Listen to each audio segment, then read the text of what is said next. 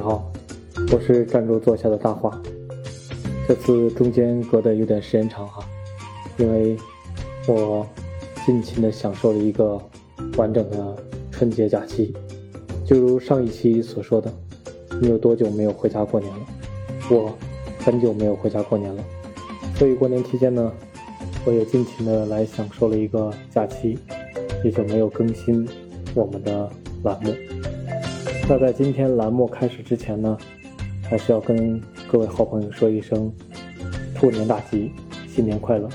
在新的一年，祝愿所有的好朋友们都心想事成，万事胜意，身体健康，阖家欢乐，兔年大吉！那新的一期栏目呢，我们要聊聊什么呢？聊聊单身这件事情。其实，单身并不可怕，对吧？可怕的也不是单身，其实，在整个的现代的社会形势下，单身也好，结婚也好，恋爱也好，都是自由的，你有很大的权利去做这样的事情。那今天我们为什么要聊聊这件事情呢？就是过年回去的时候呢，有一个姐姐在聊天中呢，无意识的或者说知道了她的单身，所以呢，就这个话题呢，想跟大家聊一聊。单身贵族这件事，那这个姐姐呢，大概三十八岁左右啊。其实整体来看的话，从老人的角度来看，三十八应该已经是成家立业有娃，是吧？进入到了人生的另一个阶段。但是这个姐姐呢，整体的一个状态就是，在十年前，二十七八岁的时候，二十七八岁的时候，她就跟她的父母说过，自己终身不嫁。她。不排斥谈恋爱，但他排斥的是结婚。那结婚为什么会排斥呢？就是排斥的是结婚后对于生孩子这件事情的恐惧。当时跟他聊的时候，他就说：“呃，我自己谈恋爱呀，做什么事情啊都是 OK 的，啊都没问题。但是你要跟我谈结婚啊，呃生娃，那就免谈，那就不谈了，那就，对吧？大家就拜拜。大概的意思是这样子的。那我也会问他，我说。那你知道结婚的感受吗？那你知道生孩子的状态吗？他说不知道，但是他看过很多的呃影片，呃生孩子的记录，然后呢跟自己身边的朋友去聊生孩子的感受，他对于生孩子这件事啊产生了一种莫名的恐惧，就是不愿意去生孩子，所以呢他也很清楚，就是如果跟人家结婚你不生孩子，对吧？那这个结婚另一半就男方。他会怎么想？他肯定会觉得说：“那你跟我结婚干什么？我结婚呢，跟你结婚就是希望能够孕育下一代，对吧？一起把这个家庭做好。”所以他索性就跟您说好：“那谈恋爱 OK，那你要结婚生娃，咱就拜拜。”其实呢，我还没有查整体的数据，但是从现在的当下的一个情况来看，单身这样的单身的情况其实不在少数。我们呢，其实也没有办法揣测大部分人的心理是否都一样的。都是像这样的恐婚啊，对孩子、对生孩子的恐惧，对养孩子的恐惧，或者说自己还是很享受这种单身生活。那我们今天只是想聊一聊从单身、自己单身这件事情引发的后续的一系列的问题。那我们就大胆的畅想一下，比如说我们的小孩跟我们提出来说：“我终身不嫁，终身不娶啊，你也不用逼我生孩子，对吧？”之类之类的。那可能你会说，那行啊，你可以不娶不嫁，但是等到你老的时候，谁为你养老送终，对吧？这是一个很现实的问题，你不能最后，对吧？自己孤寡一个人，孤独终老，对吧？也有可能你会享受的很好。有一部分人呢，我们大胆的设想，他会想说，那我用我自己所有的精力努力赚钱，啊，赚的很多的钱，最后等我老的时候呢，干嘛呢？我就找一个养老院，或者说我请一帮人。对吧？帮我，最终呢，把我的晚年打理完。但这个呢，好不好呢？它也好，它也不好。为什么呢？好的原因呢，就是你想象的永远都是美好的。就是我有钱嘛，我可以请来很多的人，这是没问题的。有人愿意去照顾你的，有人愿意去做这样的事情的。但是当你老的那一天的时候，你不知道你的身体状况是什么样子，你是走不动了，还是说不动了，还是听不到了，等等一系列都会产生。如果你走不动，瘫软在床上。就是人家都会，我们说一个状态嘛，就瘫痪嘛，对吧？瘫痪在床上，那久病床前无孝子，对吧？有一句古话这么说的：如果你瘫痪在床上时，你花了很多的钱，对吧？请来的人为你，呃，对吧？我们说的通俗一点，就是端屎端尿、擦身子，是吧？这些东西呢，时间短了还好一些，但我相信时间长了，可能大家都会觉得很反感。就算你给再多的钱，对吧？他的照顾度和尽心尽力的状态肯定不行啊！这是我的大胆的设想。当然，大家好朋友们有其他的想法，也可以大胆的在评论区说出来啊！等到你老的那个时候，你的意识是否还清楚？你是否还有能力去用现在的想法去支付当时的想法？什么意思呢？就是你有很多的钱，你的意识是否还清楚？你是否还有意识能够把钱清楚的支付给你雇佣的人？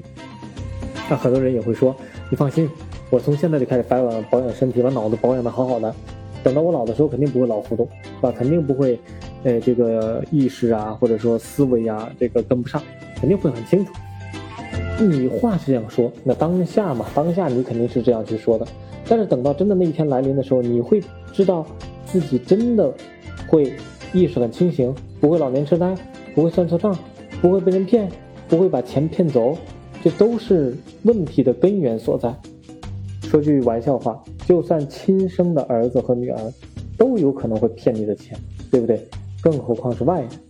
当外人把你的钱都骗走的时候，往你那一扔，我觉得可能孤老终呃孤独终老，可能都说的好听了，有可能。对吧？暴尸街头，或者说自己很凄惨的晚年都会产生这种状态，应该会有的。那如果是儿女的话，他把你钱骗了，最最最起码的，他还有一层道德约束，就是他是你的子女嘛，他要为你养老送终。最起码，如果真的百年之后你走了，啊，他还能够为你去创造。哦，一个比方说相对合理的，比方说葬礼，或者说在世人的眼光里面，他们还会接受这种状态。最起码在世人的眼光里面，他们还是要做一个，是吧？贤贤孙孝子嘛，对不对？这个事情肯定是要要做的。但是外人他就不会有这样的一个核心的动作在里面，对吧？因为他不受道德的约束，你们是雇佣关系，他把你的价值榨干了，把你钱骗没了。那就没有什么服务再服务的意识了，就没有再服务的必要了，他也就是吧，拍着屁股走人了，他把你往那一扔，是不是？那还有些人会说，没事儿，啊，我有哥哥姐姐，啊，我哥哥姐姐可以多生几个，生完了之后呢，就过继给我一个，是吧？啊，帮我最后养老送终。那其实这个方法不是不好，哎，确实挺好的。但是你有没有想过，你和你的哥哥姐姐、弟弟妹妹们达成了一致，但是有没有想过跟你的？这个对侄子侄女，就是下一代产生的影响什么样子的？那我们再大胆的设想一下，如果你我就是那个侄子和侄女，说，那，今天你的爸爸妈妈把我们这个想着过继给自己的姑姑，或者说，啊，对吧？就这样的嘛，过继给自己的姨，啊，是吧？如果是妈妈姐妹关系的话，就是姨嘛；如果是兄妹关系的话，啊，姐弟关系的话，那就是姑姑，对吧？那我相信我的这个。辈分的关系啊，没有弄乱哈。如果弄乱的话呢，大家也可以在评论区纠正我。这个时候，我们是那个小孩，我们大胆的设想一下，长辈同意了，把我放到这边来，也跟我说了。但是在我内心里面，我是有这种想法的。我跟我的哥哥姐姐、弟弟妹妹一样的，都生活在这个家庭。那你为什么要把我，呃，给到，呃，姑姑家，给到，呃，姨家？为什么我要去帮着他去尽孝？其实你可以跟我说服一个道理，比方长大了之后啊，或者很小的时候就告诉我，我就是他的，他家的，那就很小很小的时候，在我没有意识的时候。但是在他的内心里面，他会产生一个认知，那没有爸爸呀，对吧？别人家都是一个完整的家庭，爸爸和妈妈，那我从小的时候只有妈妈，爸爸呢？这时候呢，从小可能就给这个孩子的内心产生了不可逆的一种心灵创伤。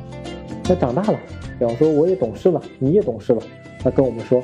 啊，为了姑姑的晚年，为了姨的晚年，那我们希望全家有这么一个动作，你去叫他妈妈，不要再叫我妈妈了，是吧？也不要再叫我爸爸了，就叫他去妈妈。然后呢，在他家过，是吧？帮着他最终的，嗯，这个养老送终啊，让他们有这种啊家庭的欢乐。但是如果说从你我的内心里面，我不知道你会怎么想啊，亲爱的朋友，如果是我的话，我会想，那为什么是我这样？姐姐为什么不去？哥哥为什么不去？为什么不是弟弟？为什么不是妹妹？偏偏是我？难道我要被这个家庭抛弃了吗？其实可能我不会去否定什么，我会接受这种状态，因为中国人的内心都是善的，对吧？向善的。那既然从善的角度我去接受了，但是从根子上来讲，那你会想说，那为什么会是我离开这个家，去到另一个地方做这样的一件事情？跟自己的爸爸妈妈没有关系了，变得没有关系了，那孩子内心会产生什么影响？我不知道，但是他可能会产生这样的想法，在自己内心是痛苦的，而且这个痛苦的种子就埋在内心的深处，可能会因为某件事情，或者可能会影响到他以后整个整个的人生的道路，他会有委屈，他会。有痛苦，如果是这样的话，那大人就真的很自私，尤其是单身的那个人，他很自私。你这样做一点意义都没有，为什么要为你养老送终？那还有一种方式，可能你会说，我不需要你到我的家门来，只需要在我老了之后来照顾我，可以啊，我可以照顾你啊，对不对？姑姑嘛，或者是姨嘛，这是必然的。但是怎么照顾你呢？用什么样的？状态来照顾你呢，天天照顾你吗，像爸妈那样吗？其实爸爸妈妈，说实话，我们都不能够及时的、有效的、天天的、时刻的照顾到，那更何况是姑姑和姨呢？另外的一种身份呢？你说那我给你钱，对，那这就变成了我们前面说的这种关系，和你雇佣社会上的人有什么样的区别吗？只是多了一层血缘关系。但是核心的宗旨还是雇佣关系，对吧？因为你用钱来去照顾。当有一天你钱没有了，榨干了，对吧？那我不可能避免的就会产生什么？它没有价值了，没有照顾的价值了，可能一丢你还是这状态。所以今天我们并不是说单身不好，终身单身也不是说不好，那前提条件是你要照顾好自己。你要让自己有一个健康的体魄，能够保证在老了之后啊，能够意识清醒、身体健康、身体健全，这是最最最完美的状态。但是我们今天还有一句话，古人经常说“养儿防老，养儿防老”，就是这样的状态。生小孩和不生小孩的最大的状态就是防老，老了以后要有人照顾，老有所依，老有所养，这就是。讲的一个道理，老有所依，那就是依靠谁，对吧？依靠自己的子女。老有所养，谁来养？啊，子女来养。但是你也会说说说什么呢？比方说啊，现在很多的子女都不孝，对吧？别说依靠了，那上哪依靠去啊？对吧？比如说像你这样子的，离家这么远，怎么依靠你呢？那其实也不一样。那依靠的状态呢，除了经济上的依靠、身体上的依靠，还有精神上的依靠。精神上的寄托也很重要。那平时的时候虽然不能在身边照顾，对吧？很多事情呢不能够帮忙，但是一个电话、一个视频、一句问候，精神上的依托其实也是很强、很有必要的哈。很多人呢也不会赡养自己的父母，对吧？因为他经济能力也不够。但是你始终要相信一句话：有儿女一口吃的，就有老人一口吃的。那当然，有些人是个例，你不能用个例。来把整个的啊所有的东西都毁掉，对吧？不能用一颗老鼠屎换了一锅粥。那一颗老鼠屎毕竟是就是一个老鼠屎，啊，这个森林里面有那么一两棵参差不齐的树木，或者说坏的树木、死掉的树木，你不能说整棵边树林都是死的，都是坏的，这不现实，对吧？所以我们还是要从长远来看。但是呢，今天我们并不是来纠正所有单身的朋友啊不好。那单身肯定有单身的快乐，因为我没有享受过单身的状态，或者说我没有享受过单身贵族的状态。他可能确确实实自己挣钱，自己能够照顾自己，啊，自己很上进，自己很励志，对吧？不需要别人。但是我们还是要往长远来看，用一个辩证的思维来去想，那老了之后是不是我们会遇到这些问题？当然，这只是一个提醒，并不是说它好它不好。当然了，你也会说，那老了再说老了的过程，没准老了还能遇到老伴，是吧？有一个 过继来的是吧？这种干儿子或者说这个非亲的，是吧？这种女儿都是有可能的，或者说还有一种状态就是真的真的真的你的身体很棒，可以啊保持自己的身心思想啊思维上的一些健康和敏捷，这都是有可能的。今天呢，我只是从一个最最最普通人的角度，就是成家立业，是吧？呃，养儿养女。生儿育女，对吧？这种状态的角度去想，那可能确实我很狭隘，但是呢，我想把大众的一种心思呢，跟这种单身的朋友呢做一个探讨。那就如我对面坐的就是单身的姐姐，我跟她在做对话，那我把我这些想法说给她，她肯定也有她的想法，并不是大家谁对谁错，而是说表达不同的思想和思维。单身的姐姐很励志的哈。这个是不容置疑的，有自己的公司，收入呢也很可观，那有几十号员工，自己没有怡然自得。但是呢，今天大家想一想，你回家过年的时候，从某音、某手上是吧？你可以看到，回家的时候都是啊，其乐融融的，热热闹闹的，一大家子，一大院子，那老人的开心真的是溢于言表。我有很多年没有回家过年了，这次回去我也很激动，我也很期待。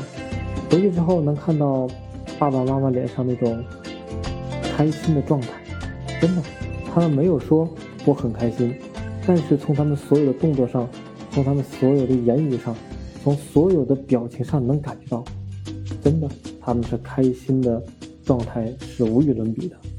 就算很忙，他们也很开心，没有一句抱怨。啊，没有一点的，呃，这种怎么说呢？你感觉不到的那种悲伤，或者说忧愁，或者不悦，然后你所有记忆的点，他都知道。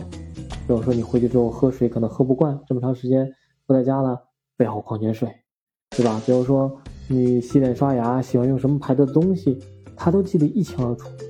比如说你回来之后用什么样的东西该去洗漱，吃什么样的东西。他都记得一清二楚，都会给你预备的头头是道，从来不会觉得麻烦。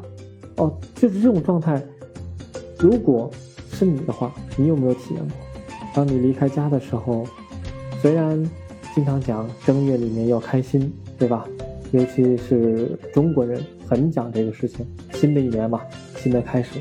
但当你离开家的时候，亲人的眼睛都是湿润的，爸妈的眼睛也湿了。真的那种感觉就是，啊，你想，他很想你，他也很念着你。父母在身边那是最好的，儿女在身边那也是最开心的。当过完年要离开的时候，要去到你工作城市的时候，你的父母是不是也哽咽了？为什么会说到这个点？这就是说，当你单身的时候。你到这个阶段上，你体会不到这样的一个感觉，你也体验不到这样的感觉。可能单身的朋友会说：“我不需要这样的忧愁伤感、多愁善感啊，忧虑，我只需要开开心心。”但是如果你跟你的父母之间，你会怎么样？那所以你可以想象到，如果你是你的父母，对吧？如果没有你这样的孩子，他会什么样一个状态？是的，刚好说到这个事情，我们多延展一下。你有多少天？你有多少年？你有多少个日日夜夜，对吧？没有回家，没有给家里通电话，没有跟父母报平安。其实，每当看到网上大家说从家回到自己工作的城市，热热闹闹的小院又变得很冷清的时候。或者说，看到父母、看到长辈倚在门头、倚在墙角、倚在村头、倚在路口，跟你挥手道别的时候，真的，他们的内心是有多纠结？我记得我们春节从家要回来的时候，父母说了一句话，其实我相信这是所有父母都说的一句话：再多住一天吧。真的。我们的所有的父母应该都不是那样的善于表达，就再多住一天吧。这样的状态，既是他们内心最最最真实的表达，又是他们内心最最最最渴望的事情。这句话，我不知道我说的表达的对不对，我不知道我的语气是不是对的，但是就是这样一句话，表达了多少父母对于孩子思念和渴望。他们没有别的语言，也没有别的什么东西，或者说。更强烈的状态来告诉你，但这句话真的已经很强烈了。他希望你能多待一天，多待一会儿，多待一刻。他希望你能够多一点的留下来，在家里，哪怕你在家躺着，对吧？在那刷着手机，他都觉得是开心的。就再多待一天吧。人们都说。更好的分别是为了更好的相聚，亲爱的朋友们，希望这种相聚多一点，别让它成为一种遗憾。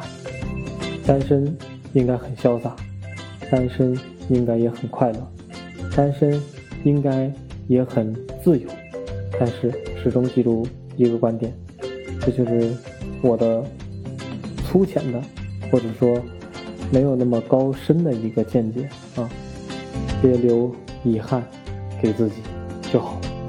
这时候呢，姐姐可能会说：“你看你们俩是吧？你谈恋爱了是吧？你结婚了，那你俩天天的干架，我就没有这个烦恼，对不对？”当然，这时候我也会说什么呢？怎么着？我干架我也是快乐的，又不有人干架，你想有人干架都没有。当然了，这就是彼此的俏皮话了，是不是？单身。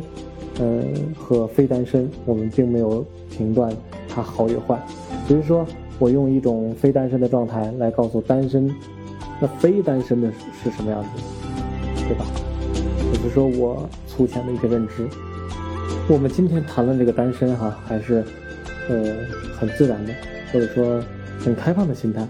那很多人说你这种状态呢，就是什么呢？就是一叶障目啊，就是呃井底之蛙。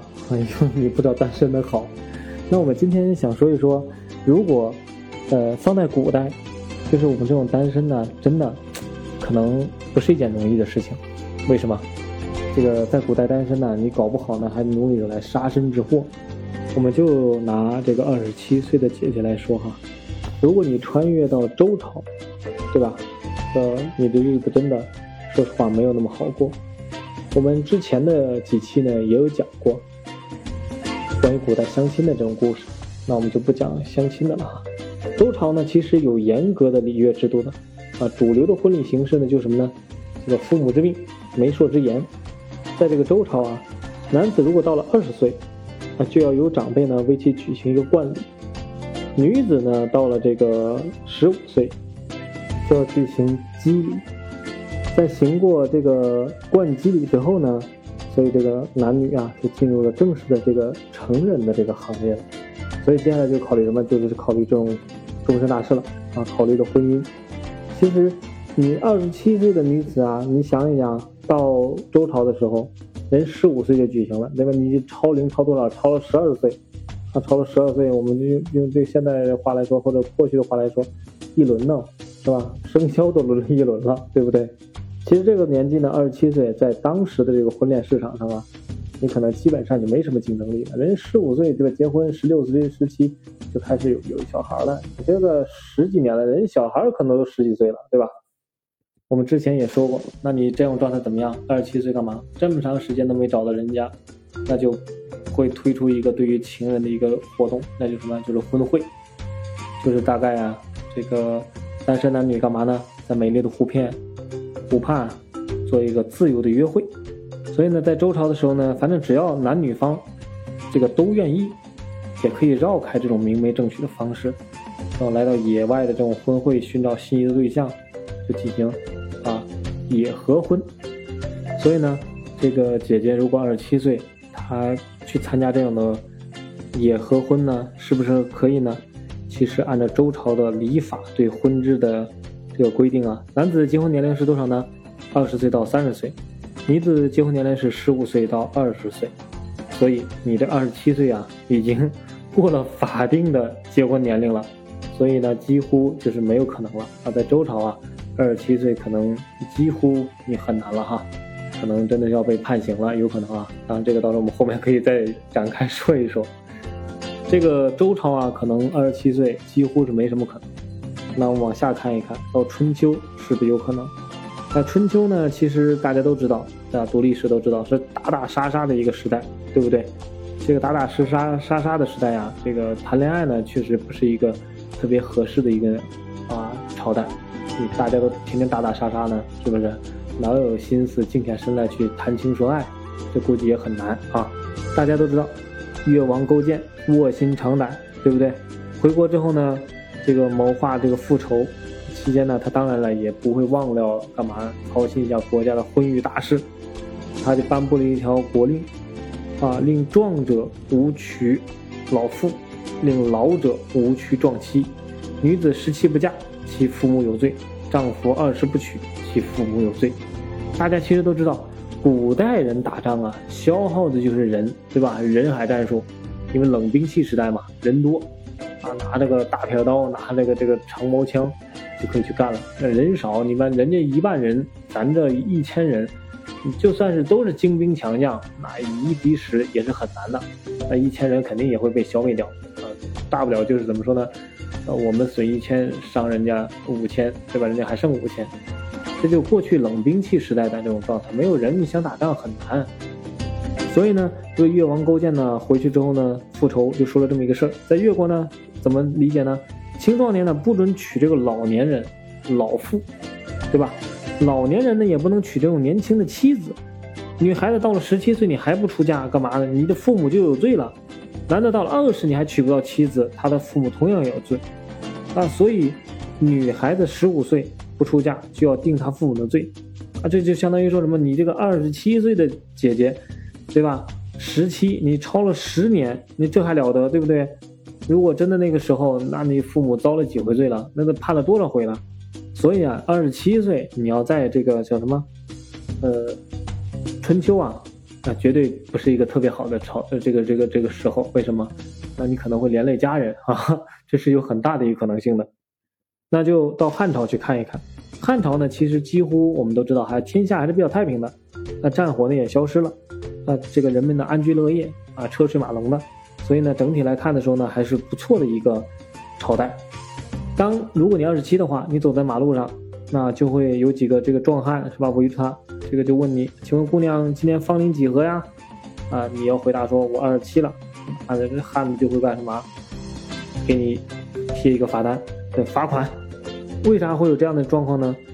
惠帝啊，刘盈曾颁布了一个政令，叫什么呢？女子年十五以上至三十不嫁。五算，这是什么理解呢？就是啊，女子若是在十五到三十岁之间还嫁不出去啊，就会罚款五算。这个五算呢，在怎么理解哈？在当时的朝代可是一笔不小的钱。在汉代呢，这个国民缴纳的人头税呢是一算，就折合成什么呀一百二十钱吧？啊，一百二十钱。如果适龄不结婚，就要缴纳五倍的人头税的罚款，也就相当于说。七百二十钱，按照当时的这个朝代的这个粮食价呀，这个价钱干嘛够普通人呢吃一年了，也就是七百二钱可以一个人吃一年。你想，你们这不加，你对吧？罚你七百二钱，就罚你一个人普通的一年的生活费啊。所以这个年龄啊，在这个朝代也不合适。那怎么着？我们到下个朝代晋朝去瞅一瞅。那晋朝呢，这个我们还是有一个状态，就是潘安，是吧？美男子嘛。据说这个美男子出没的一个朝代，潘安嘛，因为太过美貌了，在走在大街上经常会干嘛？被浓妆艳抹的妇女围住，对吧？就跟现在我们这个明星一样，小鲜肉一样，是不是？嗯，被围得水泄不通，大家要一睹潘安的这个盛世美颜哈。据说是这样的一个情景啊，所以在这个朝代，你可以想想，你二十七，你要想找个美男子。那估计应该是可能的，对吧？因为对吧？你像潘安这样美男子，这大马路上都被人围住看。但是呢，在这个整个的这个晋朝啊，其实还是有政政令的。就什么意思呢？有个什么政令呢？女子到了十七岁，如果父母啊不将闺女嫁出去，那么地方的领导就要做主给她找丈夫，强行给她嫁人。大家懂什么意思了吗？这就是逼婚啊，也不叫逼婚了，就相当于比罚款还惨。你家里要有钱的，你不嫁就不嫁了，对吧？那你现在的状态什么？你过了，相当于过多少？过了十七岁，你的父母还没有被你嫁出去，你的地方的父母官，对吧？县令，啊，这个这个这个就会给你做主。随便给你指派一个婚姻，让你去嫁过去。其实我觉得这挺惨的啊！那随便给你指派一个，那肯定不是你想要的，对吧？那就跟比抽盲盒还还恐怖，盲盒还有中奖几率呢。这开盲盒开的真的是估计全都是不怎么样的。那就指派嘛，对不对？随便点一个，你你看那家没有，你去吧，去那家吧。那你去那家吧。你去了之后发现那家已经有十几个，是吧？结果去了之后，多你又不多，少你又不少，人生的悲惨也可能啊，从此就开始了。那到了唐朝呢？大家都知道，唐朝呢是个还是一个黑非常开放啊，非常这个怎么说呢，包容的一个朝代，而且盛世大唐，对不对？但是呢，在贞观元年的正月呢，其实呢，唐朝呢是刚刚建立，那经历多年战乱啊，人民呢还是流离失所的。泱泱大国当时据记载啊，记载啊。竟不足三百万，你想不想，对吧？三百万人口，你正好走在这去了。那唐太宗呢，有个诏令规定呢，男的呢年二十，女的年十五以上的婚嫁年龄是符合传统的。但是呢，也有不同啊，不同就有什么呢？丧妻达至以后，双居服妓已除，以及年六十五十以上的官夫和寡妇也在。婚配之列，就什么意思呢？就是你生活在唐朝啊，你可以实现寡妇再婚的。其实，在古代啊，这个呃，中国妇女还是严格遵守纲常礼教的这种教训的妇女啊，说丈夫死了以后要守活寡，是吧？守妇道，嗯，你再嫁，那简直对吧？天方夜谭，不可以想象的，对吧？但是为什么唐朝会颁布这样一条政令呢？一方面啊。这个唐太宗呢，希望通过比较自由开明的妇女政策，提高人口数量。我们前面说了嘛，就这么一个泱泱大国，人口不足三百万，三百万你可以想象，真的少得可怜，是吧？三百万人口还不比我们现在的有些县城的人口发达人口多呢，对吧？我们一个市的人口，三四线的这种市的人口，估计也在四五百万左右，对吧？另一方面呢，唐朝的这个社会风气啊，开放。他也不觉得说这个妇女再嫁有何不妥，所以呢，从整个的后来的这个高宗啊，呃，纳其父太宗啊，这个武则天后呢，大家也可以看出这样一点。所以呢，你二十七岁啊，在唐朝啊，应该还是比较吃香的，对吧？在尤其是在啊唐朝的建唐的初期，唐太宗那个时候，那肯定是吃香的。你可以找的状态是很多，但是人口太少了。你可选择的余地估计也不是很大啊。这个宋朝，那如果你到宋朝的时候呢，其实大气蓬勃的唐朝啊，落入文雅清丽的宋朝啊。据说呢，宋朝呢还是真的是一个普遍晚婚晚育的一个朝代。最著名的就是晚婚的女性，就是大宋的第一呃这个女词人李清照，对吧？曾经有一句说：“赌书消得泼茶香，当时只道是寻常。”哎，惹了多少单身男女这个像失意的这种婚姻？当时呢，这个李清照十七岁才出嫁，啊，这个当时与这个宋仁宗圣令中规定的男十五、女十三，呃，相差还是甚远的，对吧？这个整个的从政令上来看，十三岁到十九岁，是吧？大概差了六年，这个还是有差距的。但在宋道呢，有记载呢，李清照，呃，还不是最晚的晚婚的，有一个朱氏。啊，自幼生长在富商的家庭，不愁吃，也不愁穿。到了这个婚嫁年龄呢，父母在择婿的这件事情啊，哎呀，左挑右挑，挑来挑去，挑来挑去，最后挑到多少？挑到了二十二岁，才把这个朱氏呢，才嫁出去。那其实跟当时的这个整个的生命还是有更大的差距，对吧？啊，二十二岁嘛，才出嫁。这个好在呢，这个朱氏呢，还是嫁出去了。而成玉之女呢，就没那么幸运了。据说呢，这个女孩子呢，长得就是很大清丽脱俗啊。这个德才又兼备，当然对另一半的这个选择也很高了。就是相对来说，既然我嘛都已经是这样初衷了。当然，我选择另一半，我选择另一半的时候也是，我要求他也是需要德才兼备，比我更优秀，对吧？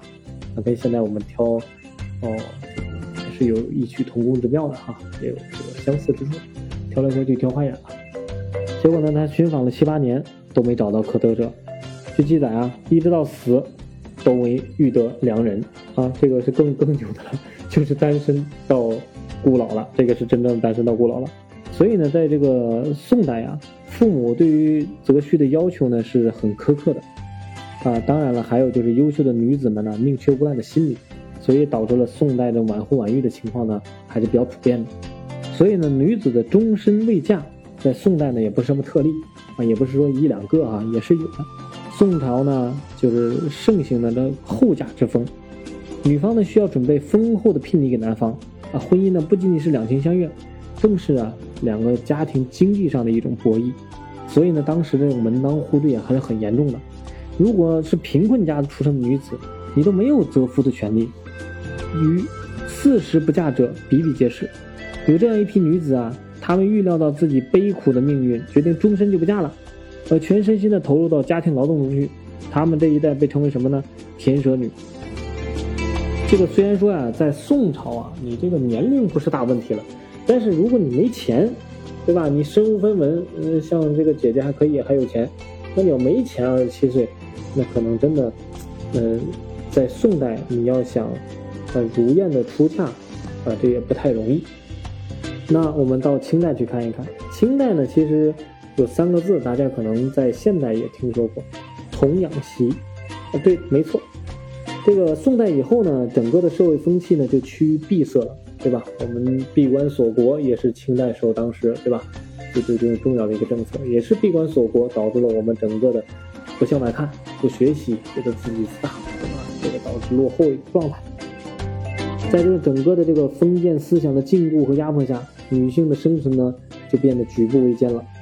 大清律啊，这个户律中呢有个规定，就是什么呢？婚娶皆由祖父母、父母主婚，祖父母、父母呢俱无者，啊，从于亲主婚。其夫亡携女世人者，其母、其女啊从母主婚。或悲幼，或仕宦，或买卖在外，其祖父母、父母及叔父、父母、姑、兄、姐。自卑幼出以后为订婚，未成婚者从尊长所定，自定者从其别嫁，啊，违者杖八十，人改正。你看这打打杀杀的，对吧？这个让单身的这个女的啊，就简直了，就没有什么立足之地了。所以呢，这种养媳制度呢，产生的是合情也合理的，有这样的政令在，啊，你这个童养媳的这种状态呢？就相对来说，在当时的情况下，就是合情合理的哈。所以呢，从出生那一刻，女孩从出生那一刻就注定了干嘛？啊，嫁作人妇。到了南方以后呢，女子要先以父母啊礼见公婆，称未来丈夫为帝，再承担起洗衣、做饭、缝布等一切家务。所以呢，整个的女性地位呢就很低，就从小嘛就这种状态。所以你二十七了，你去了清朝，你干嘛？你几乎已经，对吧？别说竞争力了，呃，可能都已经不知道被杖责或者说被刑罚了多少次了哈，所以二十七岁还是回来吧。到现在这个社会呢还是比较好。所以我们今天呢只是聊一聊啊单身这件事情，单身贵族。就单身贵族，我觉得他们应该有很多自己的想法和观点。那我们今天只是从片面的角度来聊一聊，呃，跟姐姐聊完之后她的单身理念啊和我们不单身的里面的一种。碰撞，那同时呢，也给大家讲一讲，那在古代的时候，如果你真的是这样的状态，在不同朝代里面，你单身你会是什么样一个过程，是什么一个状态，对吧？或者说在不同的朝代里面，单身会受到什么样的待遇，对吧？你有多少的竞争力？啊，我们只是呃听一听，笑一笑，乐一乐，在新的一年里面，在我们的二零二三年的第一期，用一种碰撞的思维，啊，不同的状态。不同的视角来讲解一下单身贵族。呃，希望所有的朋友们，不管是单身还是非单身，都能够平安快乐，永远幸福。谢谢大家。如果你对我们的栏目感兴趣，啊，希望点赞关注。这样子呢能够随时接收大华的最新的栏目的上线的通知。那如果你有不同的意见，或者你有更高的见解，或者你有觉得哪里说的不太对的地方，也欢迎在评论区留下你宝贵的留言，我们会及时的跟您互动，然后呢探讨。好了，那本期的栏目就到这里，我们下期见，再见。